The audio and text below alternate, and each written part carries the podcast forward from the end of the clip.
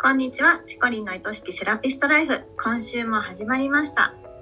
今週はですね、2週続けてあメッセージが届いております。わお嬉しい、今回はね、質問が来ましたよ。あ質問嬉しいはい、嬉しい。いつも聞いてくださりありがとうございますあ。りがとうございます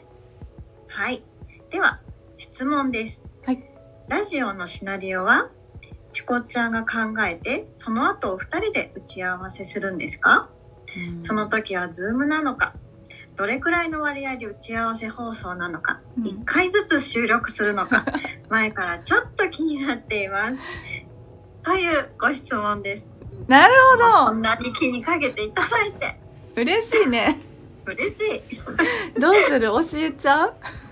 えどうするどうしよう極秘にしちゃう教えちゃう 教えちゃおうかしょうがないか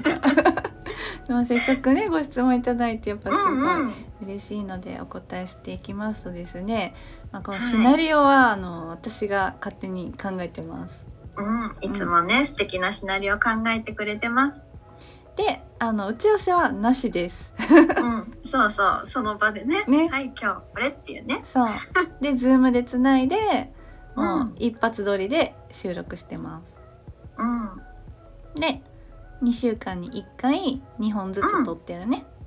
うん、今ね、そういう感じで撮ってるね。はい以上になりますがあの、うん、よろしいでしょうかこんな感じで。打ち合わせはなので特になく、うんね、そうなんかその日考えてくれたチコリンのシナリオに、うんを読みながらねう、ん二、人でいろいろお話をして収録してるって感じですね。そうやっぱりねこの新鮮なリアクションが欲しいんですよ私は。うんうんううん。んゆりりんのね「わ」とか「おー」とか、それがやっぱりあの私も話してって楽しいのでうんうん。完全にの打ち合わせでの打ち合わさせていただいておせ。りそう、ま私もなので、その収録の時に初めてそのお話を聞けるので、うんそれがまた私にとっても楽しみの一つでもありますね。はいありがとうございますじゃあ今日のお話もね、ちょっとまたいつもと違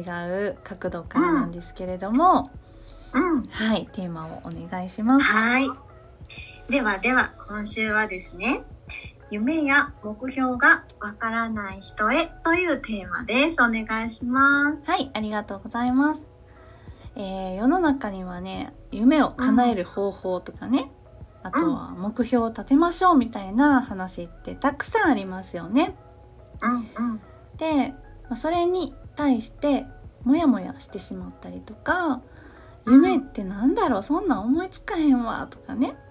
うん。あとは今は結構自分満たされてるし、特にこれ以上何か欲しいと思わへんなとか、そういう状況の方もおられるんじゃないかなと思うんです。うんうん。で今日はそういう方に向けて2つのメッセージを送りたいなと思っていますはい。ではまず1つ目が、夢とか目標なくても別にいいやんっていうことうなんんです、うん。うんうんうん。であの私も結構長らくの間そういうの思いつかない人だったんですね、うん。うん、特にサロンを始めて数年の間ってサロンやってること自体がすごい楽しくて充実してたし、うんもうこのままでいいやって思ってたんです。うん。でなんかちょっとお友達の紹介とかでビジョンなんちゃらみたいなワークショップに参加した時にねうん。もっと望んでいいんだよって言われたんです。うん。うんうん。もっと自分の自由に好きなように大きなビジョンを描いてみようって、うん。うん、でその時に私あ夢ってあった方がいいんやなって思ったんですねうん。うん。今幸せとか今満たされてるじゃあかんのやなってそう。うん。そうじゃないと自分はそこで止まっちゃうんやな止まったらあかんのやなって思った時があって、うん。であのーまあ、3年後はパリのエッフェル塔が見えるホテルに月の半分は住んでてとか、そういうビジョンを語るようになったんですよ。うん。うん、で、まあ、パリもエッフェル塔も全然好きやしそういう未来が来るのも本当にいいなって思ってたんですけど、うんでも本当の気持ちとしては別にそれ叶わへんかっても全然困らへんしどっちでもいいわく らいの夢を持つとしたらみたいなねそうなんね、うんうんううんん、それで、まあ、実際の3年後がどうなったかって言ったらうんインスタ道場っていうコミュニティを運営してたんですよ。うんうん、うんでその後130人もね全国に仲間が今いてるんですよね。でいつしかパリに住みたいとか、そういう個人的なことよりもみんなと一緒にこのセラピスト業界もっともっと良くしていきたいなっていう気持ちがどんどん膨らんでうんで再来年にはセラピストさんのための開業支援スクールを作って法人化しようとか言ってるわけです。うんうん、全然思ってなかった。うんうん、で未来って思ってなかった風に進みながらも実は本当に願っている場所には向かっていくんですよね。うんうん別にパリに住めなくてもいいんですよ。うんでも絶対にセラピストさんが幸せになる世界を作りたいんです。うん自分のやることも話すこともいつでもそっちに向いてる私は。うんうん、だから勝手に夢とか目標が向こうからやってくるんやなって思ってます。うん自分が望んでいればね自分がこうなりたいっていう夢や目標が向こうからそうなんですよね。うんうんだから本当に自分がどうありたいかとか、うん今この瞬間うん何うをん願っているかな何を望んでいるか何をしたいか誰のためにやりたいか、何のためにしたいか、誰のために生きたいかっていうことに夢中になってるうちに自然と向こうから来るんじゃないかなって思ってます。本当にそうかもうんうんそのセラピストさんが幸せになる世界を作りたいっていうのもうん私にとってはいつの間にか心に宿ってた思いなんですよね。うんううんん、これはエゴから発生した欲欲とかではなくってうんいつも一緒に過ごしている人たちの愛とか一生懸命さに触れる中で自然に湧いてきたものだから。うんううんん、だから夢を持とうと思ったことも目標を立てようってわざわざしたことも実はないんですよね。うんうん自分にとってその時かけがえのない大切なものとか人に対して絶対に正直でありたいっていう気持ちだけであとはほんまに感覚で選択してたりします。うんうん、で私が言えるのは今夢とか目標がないからって言ってこれからも永遠にないとは限らないし、うんうん、別に永遠になかったとしても何の問題もないしうんだけど目の前のこと大切な人大切なものに対していつでも目いっぱい真摯であれば勝手に使命が自分を呼び寄せるんだなって思うんです。うんうんうんでこうしたいこうでありたいっていう心からの呼びかけに対して自分が応じていくそれで自然とその道に誘われていくんですよね。うんうん、なんかこう夢とか目標っていう単語に引っ張られがちだけど、うん自分がどうしたいかうんとか、うん自分がどうしてるのが一番ワクワクするとか、楽しいとかうんそういうところをすごく大事にしてると、うんそういうところを見つけていくとうんきっとそういう目標とか夢に自然に結びついていくってことだよね。そうなんだよね。うんうんいつの間にかい生きてる今のこの状況が夢になってるみたいな。うんうん、ね。で、こう夢って大きなものじゃなきゃダメとか、人に誇れるようなことじゃないとダメとかって思ってる方もいるけど、うんね夢なんて本当にどんなことだっていいもんね。そうなんですようん、もうでもね私も自分にその夢とか目標がわからないって思ってた時はなんで自分ってこんなちっぽけなことばっかり考えてるんだろうとか思ってました、うん大きな夢を語ってる人を見てすごいな自分にはそんなこと思えないなとかねうんなんかこう比較してすごく自分を情けなく感じたりとかしてましたうんうんだからその気持ちはすごくわかるうんう、ん、でも、まあ、そこから始まったらいいじゃないですか。うん、うん、その自分では小さいと思ってる夢を大切にするっていうことから始まっていったらいいんじゃないですか。うん。うん、で、なんかね、よく、この人すごい羨ましいなとか思うとか、この人の夢すごいなって思う、すごいなってその人のことを思うことって自分の中にもあるって言うしね。言うよね。ううんん、から、やっぱりそう思う自分も大事にしてほしいですようね。ん、うん、そうなんだよね。なんか夢を抱いていいっていうのも思ってほしいし、夢を抱いいかないといけないっていうことではないっていうのも思ってほしいし、うんううんんうん両方あるあとねもう一個夢や目標が見つからなくてモヤモヤしている人に対してお伝えしたいことがあってうん、それは、まあ、もちろんうん、見つけなくて全然いいっていうのを前提としてなんですけどうん、自分自身とお話しする時間を取れてますかってことなんですよ。うん、大事だよね。うんねあの、うん妻とか母親とかうん PTA とか、いろんな役割を脱いで、うん、うん、それらに付随するタスクを全部取っ払って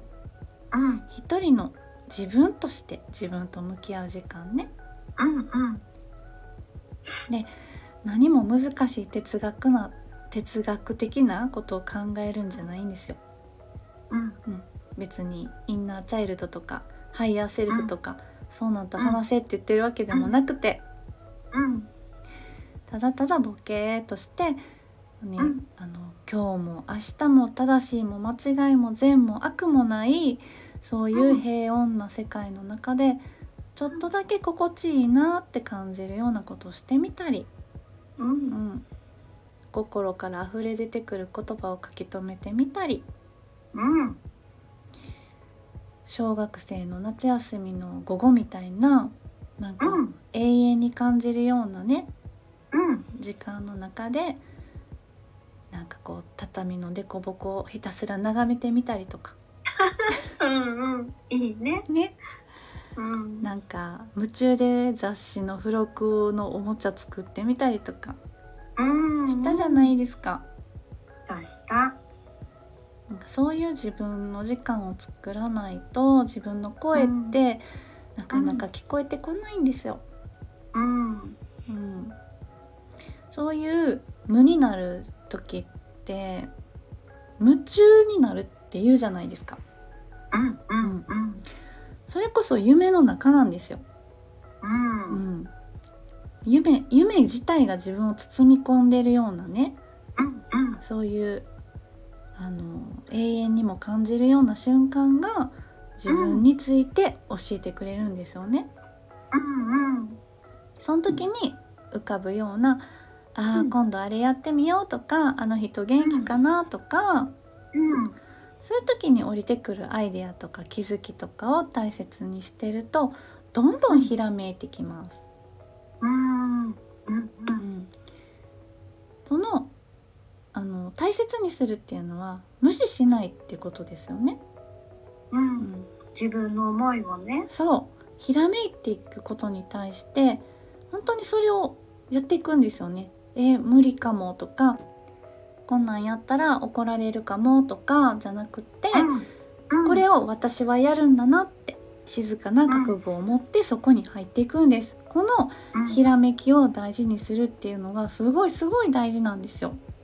うんうんでもしご家族が多いとかね忙しいっていう方はもう月に1回でもいいから丸1日どっか1人になれるとこ行かせてもらって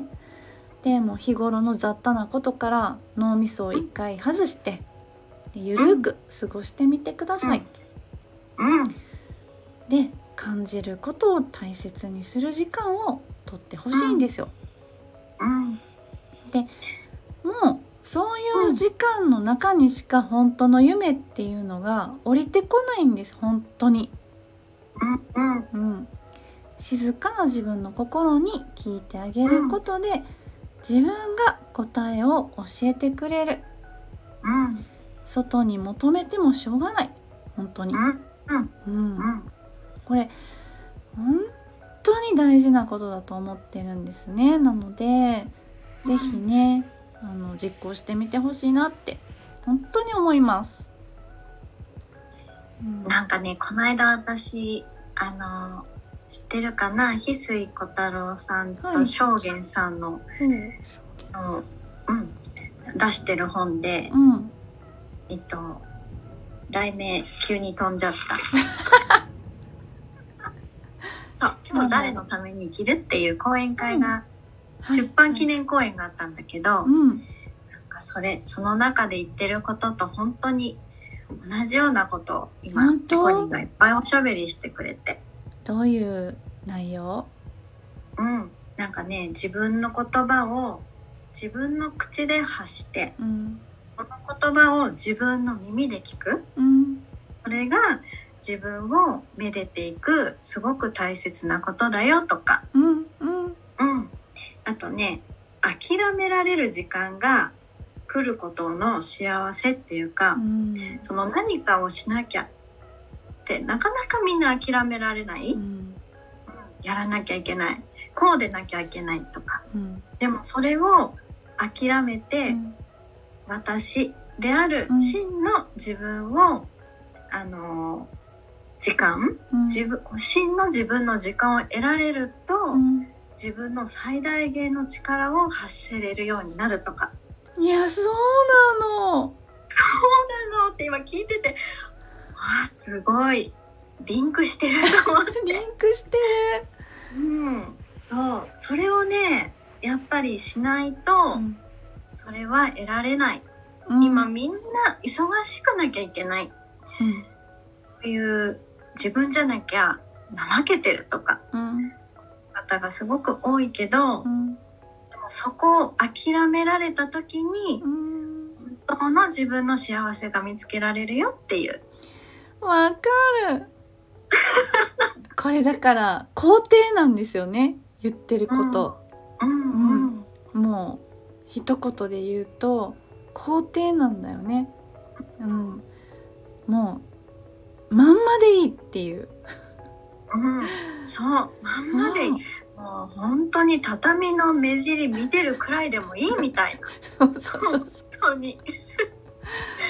うだからそこにね畳のねその凸凹を見ながらあこんなことしてる自分はダメだじゃないんですよ。うん、うん、そうなんかね自分がね、うん幼い時うんに何を楽しみに、うん何に感動してたかうん、それを再び思い出してみましょうって言ってたあもう本当に素敵なことですねそれは。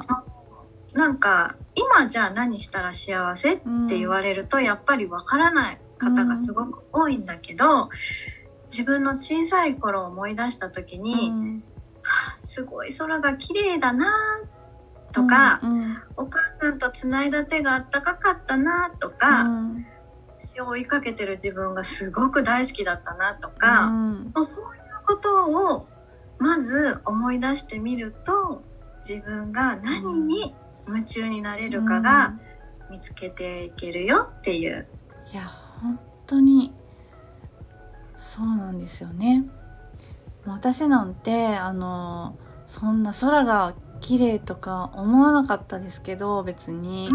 あの雨の日に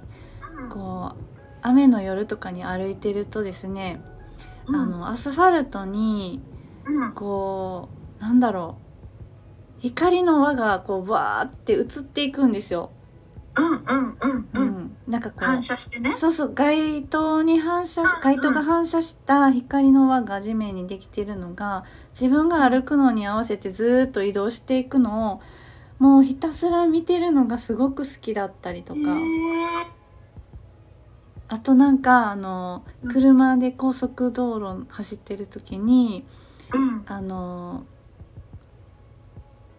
電気街灯がこうバンバンバンバンこう来るじゃないですかうん前から。うんあれをなんかこう街灯と街灯の間のリズムをこう取っていく感じとか可愛いんだ けど。えーでも本当にそういうのなんだよね。そういうのなんだよだっ本てさ、当に今普通にき考えたらさ、何やってんのって思うじゃん。そう思うけどさ、夢中なんだよ。そうなのだからさどんだけやっぱりそこ何やってんのって思ううんなんかこう刷り込みがもうそこに入ってきたかなんですよねうんうんうんいやひたすらそれを楽しんでる自分でもよかったはずなのにうんううん。んそうだよれじゃダメねだった。過ごしていく中で人に言われた言葉とか、うん、周りの環境とかね、うん、いろいろでそうやって街灯で手を叩いてる自分がとかね何やってんだろうとかってね考えちゃう時があるけどあるけどでもそれで夢中になれるって最高いやそういう時間をやっぱり大人だからこそ取らないとダメなのあえてだよ。うんうんもうもやしの根っこまた言ってるけどもやしの根っこを ひたすらもう取るとかもうみかんの筋をひたすら綺麗に取るみたいなねうんうんそういう時間がさうん取れてないのよ皆さんうんそういうことをしてるとなんだろう怠けてるみたいにねなんか罪悪感がねそうそう来そるうのよそう。うんダメよその罪悪感はもうあの絶対いらないから、うんうん、そういう時間をやっぱりすごくそういう時間を重ねてた先にうんすごく充実した何かがうん待ってるよね。ちゃんとねあの大丈夫なのそれであの人としてなんかこうなんだろうあのい生きれなくなるってことはないの うんうん。だって誰にも迷惑かけて ない。うんそうそうそうただただこう無邪気な無邪気ですようん本当に邪気がない状態うんうん邪念がない状態の自分がそこに、あの蘇ってくることによってうん本当に本来自分がやりたかったことを思い出していくんですよねうんやっぱりそこの時間っていうのがすごく大事ってことなんですようん。うん、そうありがとうゆりりんいいお話してくれていいね。なんかすごくリンクしてたから思わず話しちゃっうーんた。いいねなんか皆さんもなんかゆりりんの話聞けてすごくラッキーっていう感じじゃないでしょうか、ねそんな風に思っていただけたら嬉しいです。うんでもなんかみんなが小さい頃何に夢中になうんなってたかとかもね、あまた送ってくれたら嬉しいですよね。これ送ってくれるんじゃないですかきっと、ね、セーターもう可愛いわ想像するとね。うんでもあるよねきっとみんな一人一ある人と思うあると思う。うんなんかさあのスープの油をこうお箸でくっつけていくやつとかやらへんかった私ねお風呂がね、うんあれだったの昔のタタイルっていうか、うんそのねタイルにこう書かれてうるん無造作な模様をつなげて女の子の顔とかあー犬とかやるね人それやがる好きねだった。なんうかお風呂カーにテン入りのなねがら柄とかあの、うん天井のシミとかねそういうのあがそうそうそうさそうそう、うんあ顔とかね今日はこんなのが出てきたぞとうーかんねうん、えああいうねの、きっとみんないろいろあるようね、ん、もしね私これに夢中だったよっていうのあったらぜひ LINE の方に送ってくださいね、うんみんなの知りたいめっちゃな楽しみねはいじゃあエンディングお願いしますありがとうございました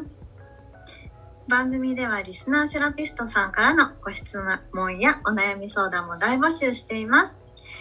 番組の公式 LINE を登録し、そちらから送ってくださいね。感想なども嬉しいです。